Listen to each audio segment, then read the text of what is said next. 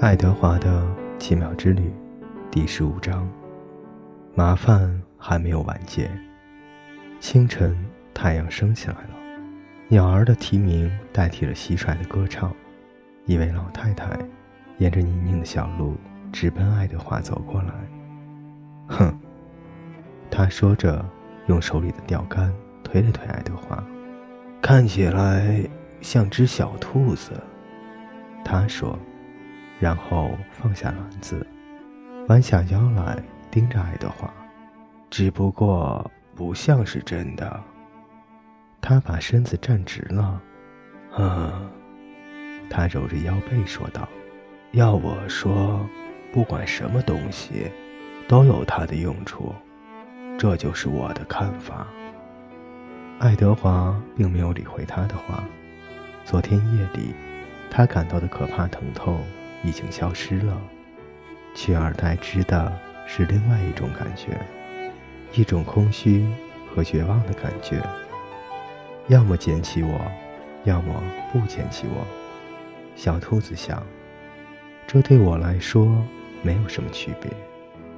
那位老太太把它捡了起来，她把它对折起来，放进满是海草和鱼腥味的篮子里。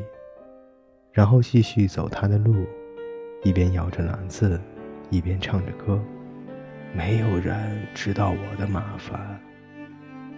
爱德华出神地听着。我也遇到过麻烦，他想。我当然遇到过。显然，麻烦还没有完结。爱德华是对的，他的麻烦还没有完结。老太太为他找到了一种用途。他把它吊在菜园的一根杆子上，把他的耳朵钉在木杆上，把他的手臂伸展开来，就好像他在飞行似的。把他的两只手用铁丝绑在木杆上，除了爱德华以外，木杆上还吊着锡盆，它映射着早晨的阳光，叮当作响。你一准儿会把他们吓跑的。老太太说：“把谁吓跑？”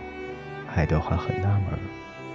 是鸟，他很快就发现了，一群乌鸦向他飞过来，呱呱地叫着，发出尖锐刺耳的声音，在他的头顶上盘旋着，朝着他的耳朵俯冲下来。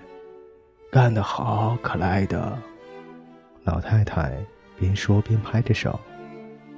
你得表现的再凶猛些，克莱德，克莱德，一股极强且强烈的厌烦感向爱德华袭来。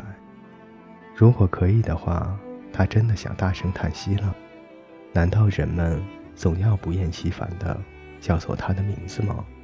老太太又拍起手来，干活吧，克莱德，她说，把那些鸟吓跑。然后，他走出菜园，向他的小屋走去。鸟们是很固执的，在他的头上盘旋，用力扯着他毛衣上松散的线头。一只大乌鸦更是明目张胆地骚扰起小兔子来，在他栖息的木杆上，在爱德华的左耳边尖声地叫着暗号，呱呱呱地叫个不停。当太阳升得更高。